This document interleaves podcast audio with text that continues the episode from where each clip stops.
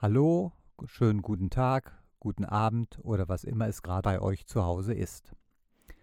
Ich heiße euch recht herzlich willkommen zum Podcast Radio Fahrerlager, bei dem es sich rund um den Stollenreifen dreht. Ich heiße euch recht herzlich willkommen und mit mir sitzt hier der Tillmann Krause. Und der Tillmann Krause soll sich jetzt erstmal selbst vorstellen. Ja, moin. Ähm, Tillmann Krause, komme aus Großniendorf in Schleswig-Holstein im schönen Norden. Bin 30 Jahre alt und wir sitzen hier in Streitberg beim Enduro-DM-Lauf. Das ist schon mal ganz wichtig, dass wir wissen, wo wir sind und was wir hier machen. Und du bist ja ein Fahrer der deutschen Enduro-Meisterschaft und eben gerade war zum Beispiel der Prolog. Da bist du mal die zweitschnellste Zeit gefahren. Und, und letztes Wochenende in Burg warst du Dritter im deutschen Enduro-Championat. Genau, das ist richtig. Also das ging eigentlich im Rena, als es wieder losging, lief es so richtig gut. Da bin ich das erste Mal Dritter geworden im Championat. Ich war schon mal Vierter in Streitberg, aber schon ein paar Jahre zurück, als es das letzte Mal war. Und dass ich das in Burg dann nochmal wiederholen konnte, war natürlich super, gerade bei Regen und bei etwas schwierigen Bedingungen. Zweiter Tag war dann nicht ganz so gut, hatte ich ein bisschen gesundheitliche Probleme. Äh, ja, aber das war alles super. Gesundheitliche Probleme, das klingt nach einer Virusinfektion, das war es aber nicht. Das die Virusinfektion war ein Baum, der dir in den Weg gesprungen ist. Ja, genau. Also das denke ich jetzt momentan. Ich hatte noch die ganze Woche damit zu kämpfen und bin am Baum hängen geblieben. Am Helm habe ich nicht wirklich was gesehen, aber ich glaube, der Aufprall war einfach so doll, wie der Baum mich da mitgenommen hat ganze Schulter war blau, das hat dann einmal im Körper ordentlich gewackelt. Ja, also daran wird es so gelegen haben. Leider Gottes warst du in letzter Zeit öfters mal verletzt und du fährst ja nun schon geraume Zeit. Ich erinnere mich an die Six Days in Finnland, die tatsächlich schon ewig her sind. Da bist du schon mitgefahren. Und wie ging das damals dann weiter? Also das ist wirklich so, dass ich schon lange dabei bin. Mein erstes Jahr in Pokal war, ich glaube, 2009 oder 2008, 125er. In Finnland Six Days war dann eigentlich mein erstes Jahr A-Lizenz. Und da bin ich Junior Trophy gefahren, was damals auch super war und ein Highlight. Finnland war natürlich eine richtig schwierige Six Days gleich, nur Regen und Steine. Ja, so, so ging das Ganze eigentlich los. Hatte immer mal Verletzungen, auch mal schwere Verletzungen, Unterschenkel gebrochen. 2015 und ähm, ja, habe immer eine kleine Sache gehabt, war vielleicht nie perfekt vorbereitet oder auch mal ein bisschen im, im Stress gewesen. Immer ein bisschen Unglück gehabt einfach. Und dieses Jahr passt es jetzt. Letztes Jahr war es auch schon gut. Da bin ich dann aber, da bin ich Vater geworden, habe ich einen Lauf ausgesetzt. Da hätte ich auch vorne mitfahren können in der Meisterschaft. Ähm, ich sage mal so, die letzten drei Jahre waren echt top. Und da kommen wir also zu einem Thema, warum die so top waren. Ich habe am Rande mitbekommen, dass du tatsächlich mit einem Mentaltrainer zusammengearbeitet hast. Was ist das und was macht der und was hat das bei dir bewirkt? Ja, das ist richtig. Ähm, ich habe dann angefangen, ich glaube, das war 2017. Da war ich beim ADAC Schleswig-Holstein in einem Kader drin, der uns da speziell unterstützt hat. Und dann habe ich auch mit einem Mentaltrainer zusammengearbeitet.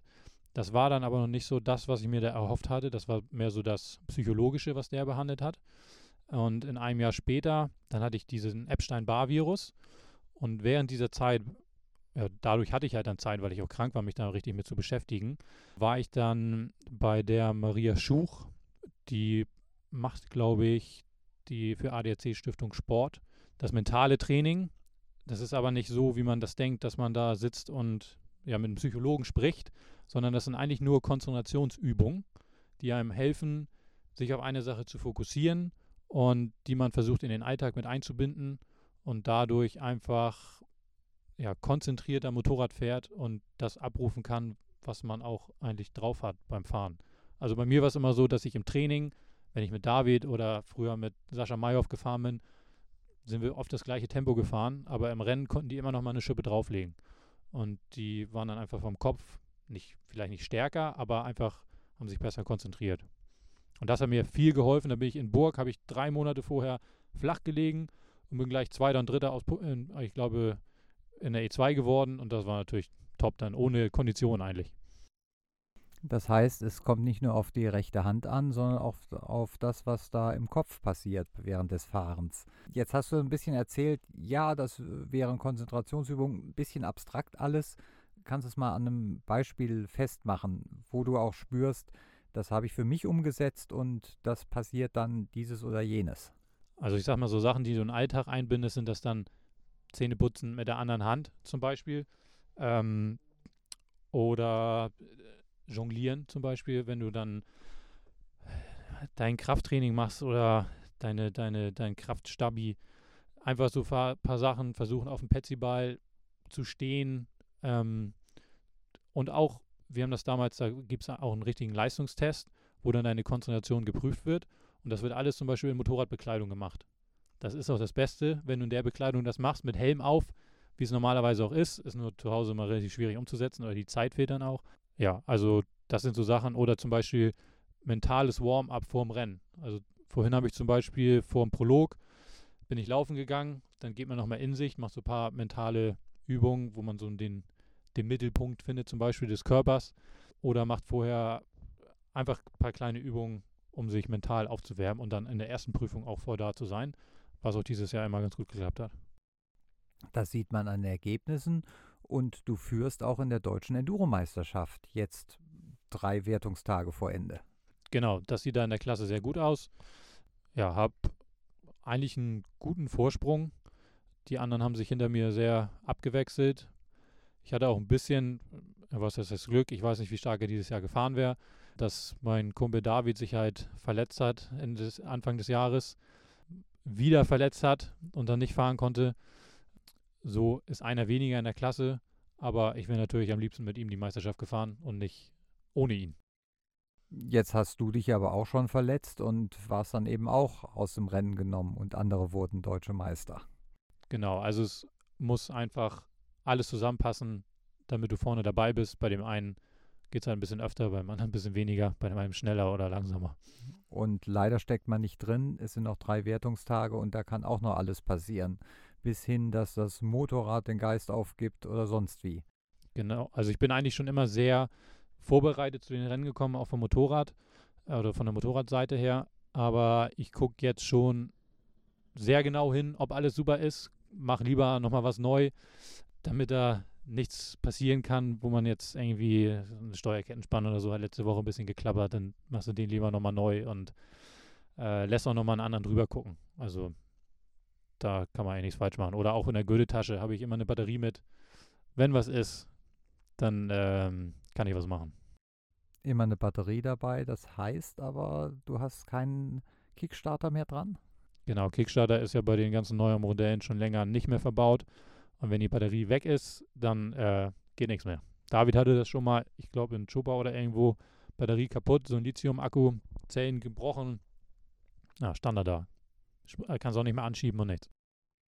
Oh ja, stimmt, denn die Einspritzung braucht jede Menge Batterie schon mal, bevor du überhaupt den Starter durchdrehen kannst. Genau, und da die dann keinen Kondensator oder so haben, ist da, der als Energiespeicher dient, ja, wird das einfach nichts. Läuft, das, läuft, die, läuft die Bude nicht.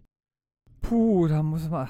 Wie nervös bist du jetzt? Also ich meine, nervös, äh, das sind ja keine Zeichen von Nervosität, dass du jetzt so vorbereitet bist, aber. Äh, ich glaube, ich bin dann in der Vorbereitung schon ein bisschen, okay, habe ich das eingepackt, habe ich das eingepackt und habe ich alles dabei. Da ist es vielleicht so ein bisschen eine, eine Anspannung. Aber ich habe zum Glück so viel zu Hause um die Ohren, dass ich mich jede Woche freue, wieder auf dem Motorrad zu sitzen. Und ich schaffe es auch immer gerade so, anzukommen und die Prüfungen alle zu laufen. Äh, ich war gestern Mittag war ich hier, also einen Tag eigentlich nur zum Prüfung ablaufen, sprinte dann da rum, gucke mir trotzdem alles genau an, aber ich bin eigentlich immer der Letzte, der ankommt. Und das lenkt mich vielleicht auch so ein bisschen ab, um mich nicht zu doll da irgendwie drauf zu fixieren dann. Mit einem kleinen Kind zu Hause, dann ist man ja auch froh, wegzukommen und mal eine Nacht durchzuschlafen. Nee, ist nicht so, weil ich habe gesehen, äh, Frau und Kind sind auch da. Genau, wir wollen das mal ausprobieren. Das, wir sind noch nicht so viel. Wir sind mal nach Dänemark gefahren, da drei, vier Stunden. Aber jetzt mal sieben Stunden im Auto. Wollten wir mal ausprobieren, wie das geht. Und die wollten auch gerne mal wieder mitkommen. Also ich freue mich immer, wenn die dabei sind.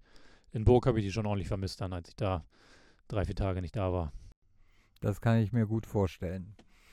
Denn schließlich hast du die das bewusst gemacht, Familie gegründet und was machst du sonst noch beruflich zum Beispiel? Genau, beruflich habe ich, äh, bin ich seit zwei Jahren selbstständig und bin Kfz-Meister. Ähm, mein Vater macht seit knapp 30 Jahren jetzt äh, Land Rover Defender, Reparaturen, Verkauf, Instandsetzung, Restauration. Äh, Aber auch Touren damit? Nee, die Touren nicht. Die Touren sind äh, für BMW macht er die oder teils BMW mit den großen Reiseenduros. Damit macht er Touren, Hamburger Raum, Schleswig-Holstein, Mecklenburg-Vorpommern.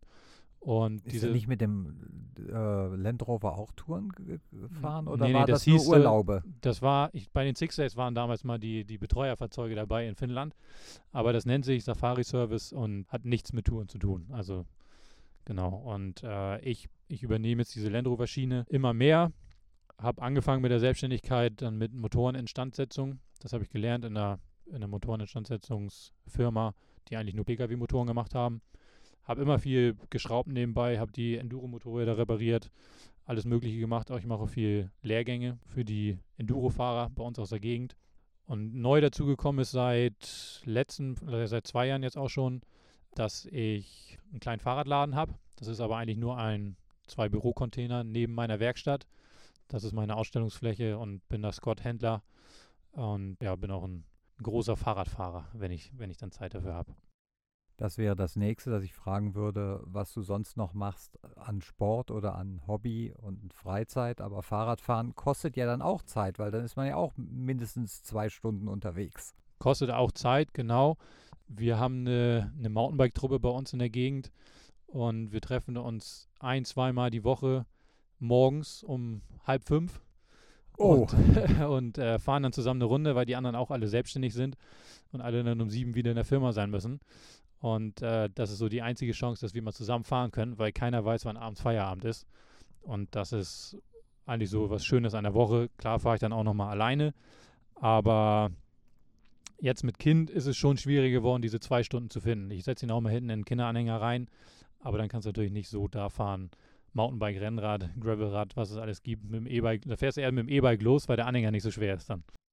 Gut, das kann ich verstehen. Wobei, ähm, wie heißt dieser Fahrrad-Stuntfahrer? McEskill. McEskill ja, hat es genau. ja auch mit dem Fahrradanhänger gezeigt, ja, genau. dass man bisschen Salto fake, bisschen kann. fake war das wohl.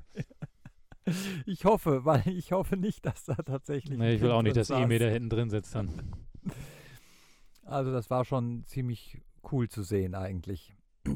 Fahrradhändler sind ja im Moment auf einem guten Zweig. Die brauchen ja keine Fahrräder verkaufen, die teilen ja nur noch zu, oder? Genau, genau. Also das ist echt schwierig gewesen. Letztes Jahr war extrem schwer. Jetzt kommt ein bisschen Ware, aber auch erst Ende des Jahres. Die meisten Fahrräder verkauft man Anfang des Jahres, Ende Februar, wenn das Wetter gut wird, im März. Da boomt das und dann sagst du, oh, kommt im Oktober, November, kommt die Ware. Da sind die natürlich nicht so begeistert. Aber es haben echt viele, weil sie auch nirgendwo was anderes kriegen, das vorgeordert und dann gesagt, wenn du es da hast, sag Bescheid, ich hole das sofort ab. Und jetzt, jetzt ist ein bisschen was da und es ist auch gut, dass über den Winter was, was stehen bleibt. Es ist ja bei mir auch nur nebenbei. Also es ist nicht mein, mein Hauptverdienst. Aber dadurch, dass ich halt drei, vier, fünf Sachen habe, die ich vielleicht nicht perfekt oder am meisten mache, aber alle machen mir ein bisschen Spaß, ist da Abwechslung und das ist halt genau mein, mein Ding, worauf ich Bock habe. Mhm. Wie bist du überhaupt dann zum Endurofahren gekommen? Dein Vater mit dem Defender, aber auch mit dem Motorrad? Genau, mein Vater ist auch früher, der ist Baujahr 48, schon ein bisschen älter und ist so 75er Jahre ist der Buch gefahren und alles mögliche früher, norddeutsche Geländemeisterschaft, äh, deutsche Meisterschaftsläufe, also auch Endurofahrer durch und durch ist jetzt 74 und fährt immer noch seine BMW GS durch die Gegend, jedes zweite, dritte Wochenende mit seinen Touren. Also ja, dadurch habe ich das wohl irgendwie so ein bisschen bekommen. Bin aber auch immer eher Enduro gefahren als Motocross. Das mit Motocross kam dann eher später. Ja, das ist wahrscheinlich bei fast allen so, dass der Vater da der ehemalige Enduro-Fahrer ist und seine Kinder da auf den Sattel hebt, weil bei mir war es ja nun genauso. Bei uns in der Garage standen nie Autos, sondern da standen immer nur Motorräder drin. Und so bin ich dann halt auch zwangsläufig zum Motorradfahren gekommen. Wobei ich durfte erst mit seiner 125er Zünder fahren, als ich in der Lage war, die wieder aufzuheben. Ja, ich, hat, ich, hatte eine PW50 oder die habe ich mir erst mit einem Kumpel geteilt, der auch angefangen hat. Ähm, bin dann aber eigentlich immer nur mit dem Strohhut auf der Kuhkoppel bei uns gegenüber rumgefahren. Das ging so zwei, drei Jahre. Dann gab es eine 50er KDM und bin aber bis ich eigentlich zwölf war immer nur Enduro-Touren bei uns durch den Wald gefahren. Oder mit meinem Vater dann vielleicht mal in den Pyrenäen war was Besonderes oder in Schweden. Aber immer nur eine Tour. Also ich sag mal, meinen ersten Table auf der Crossstrecke bin ich mit 14, 15 gesprungen. Vorher habe ich das nie so ernst genommen. Dann geht ja auch kein Strohhut mehr, dann muss ja ein richtiger Helm her. Genau. Andere Sachen. Genau. Ja, und dann ging es eigentlich im Enduro-Pokal los. Vorher gab es Offroad-Scramble bei uns, so eine Einsteigerserie. Die bin ich dann so als meine ersten beiden Saison gefahren. Und ja, dann kam schon erstes Jahr Enduro-Pokal. Wie kommt deine Beziehung zum David und äh, zu Zitzewitz?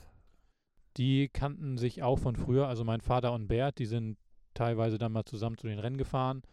Und David kenne ich seitdem ich krabbeln kann, glaube ich. Wir sind ja auch ein Alter. Äh, irgendwo unter dem Weihnachtsbaum haben wir wohl mal zusammen gespielt früher. Dann hatte ich aber lange nichts mit ihm zu tun. Ähm, hab dann mal in der 9., 10. Klasse ein Praktikum bei denen im Laden gemacht oder in, in der Werkstatt.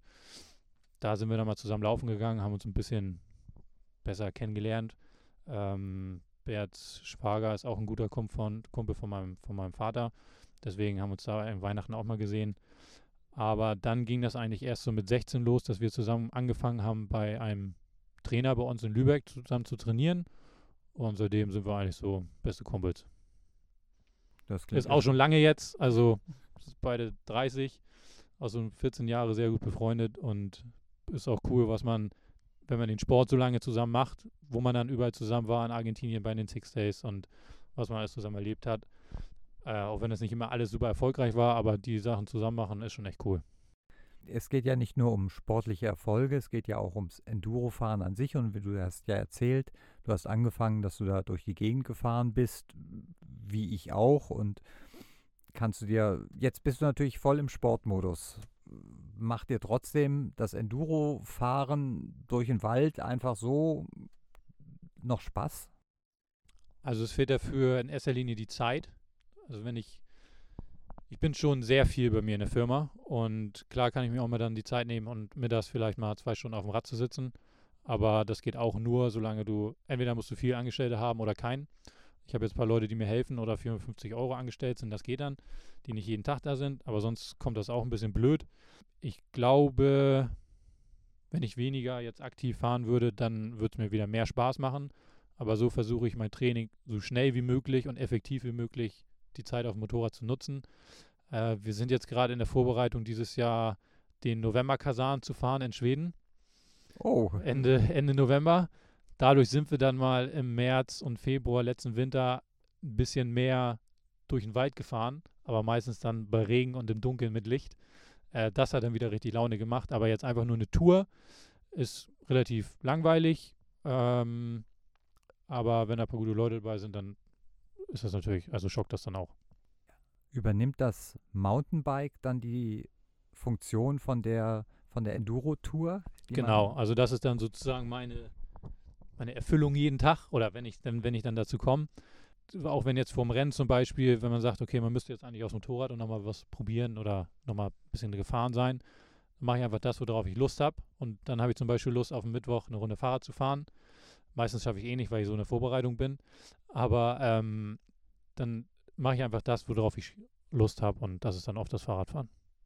Das genieße ich dann, so wie wahrscheinlich eine Enduro-Tour.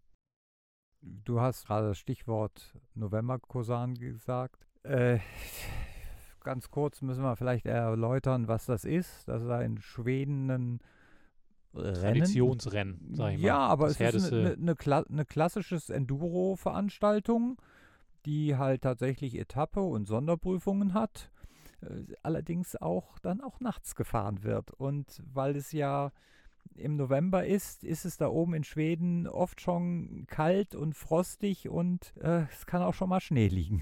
Genau, also für uns wäre das eigentlich gut, wenn ein bisschen Frost ist, weil wir dann mit Spikes fahren können. Das entscheiden die am ersten Tag vorher.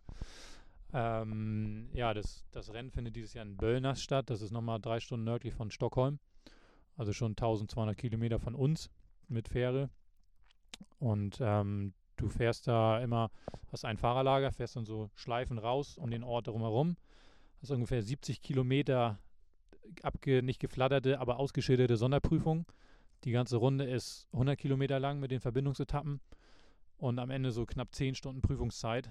Und Start ist morgens um 9, dann bis 15 Uhr, dann ist zwei Stunden Pause und dann geht es um 18 Uhr los, bis der erste Fahrer dann die, die Runde voll hat. Wobei man sagen muss, im November dort oben ist es halt um 16 Uhr auch schon dunkel. Genau, genau. Also eigentlich ist es um 15 Uhr schon dunkel da.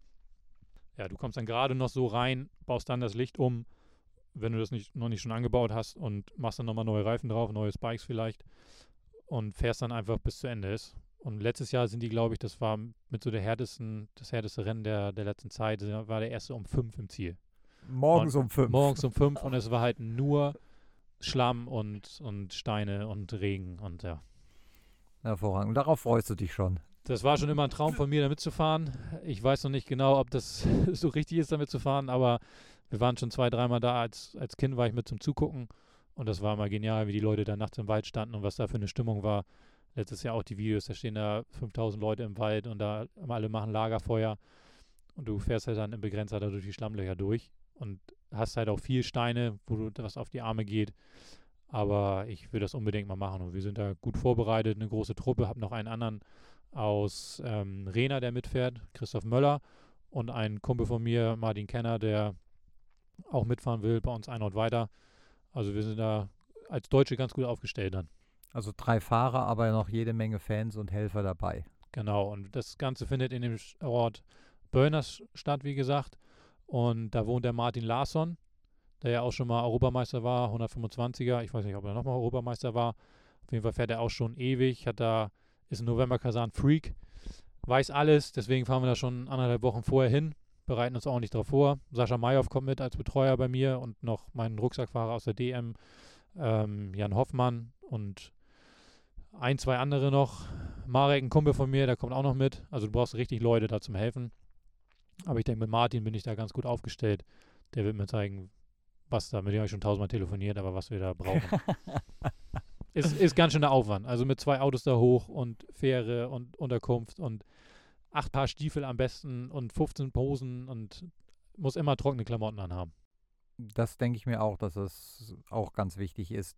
Und natürlich das Fahren mit Spikes ist was völlig anderes, als was wir hier so gewohnt sind. Genau, auch nur einmal kurz gemacht hier, letzten Winter. Sonst auch keine Erfahrung mit, aber ich kann mir eigentlich nicht vorstellen, dass es so schlecht geht. Über die Wurzeln wäre es für uns ein Vorteil, wenn der Frost ist. Jo, dann, dann wollen wir mal auf einen strengen Winter hoffen. genau, genau. Das klingt ziemlich spannend und äh, ich rate unseren Hörern äh, dran zu bleiben und weiter bei Radio Fahrerlager reinzuhören, wenn wir wieder mal ein Update machen, wo wir erzählen, was denn alles so passiert ist mit unseren Gästen hier. Genau, aber erstmal muss Woltersdorf kommen oder erstmal muss, muss morgen hier weitergehen. Ich hoffe, dass es weitergeht. Dann, ja, kommt Woltersdorf und danach ist eine eigentlich erst die volle Vorbereitung auf, auf Schweden. Aber erstmal will ich ja Woltersdorf hinter mir haben.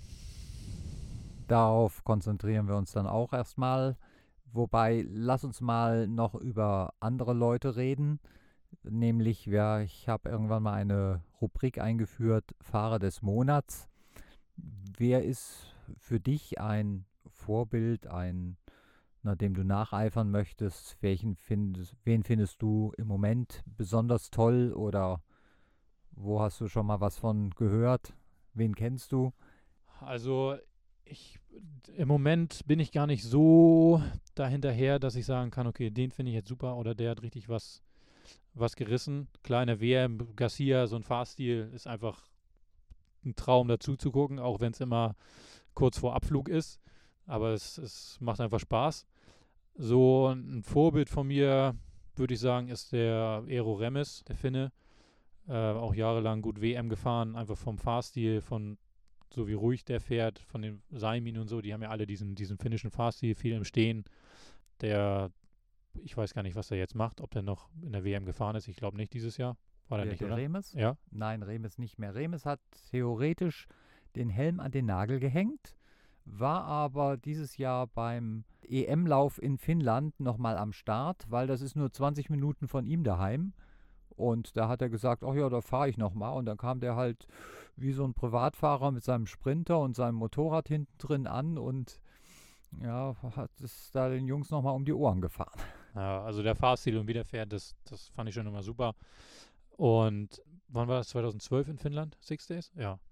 Da kam der an, hat neben uns auf dem Wohn auf dem, auf dem Campingplatz gestanden, in seinem uralten Sprinter. Ich, ich hatte auch mal so einen so einen Sprinter von 2000, von 2000 oder so. Da mit seinem wirklich kleinen Wohnwagen mit seinem Vater da drin und hat da Six Days Overall gewonnen und jeden Tag alle verheizt. Also das war, das war schon beeindruckend. Ja, das klingt ja schon mal ganz gut. Wobei wir jetzt gerade noch über die Enduro WM gesprochen haben. WM ist in Schoppau. Tust du dir das an oder sagst du, nee, ich schone mich für die deutsche Meisterschaft? Genau, ich werde Schobau nicht fahren, schone mich für die für Woltersdorf. In Schobau kann immer irgendwas passieren, wenn du nur am Baum hängen bleibst oder auf dem Stein fällst. Äh, ich habe mir schon mal im Stand umgekippt, das Schlüsselbein gebrochen, also es ist immer irgendwas. Da bin ich lieber safe, fahre das nicht und mache das Wochenende schon mal ein bisschen was für Schweden, weil das ist auch sehr viel Organisation und Vorbereitung. Dann danke ich dir für das Gespräch und wir sehen uns auf der Strecke.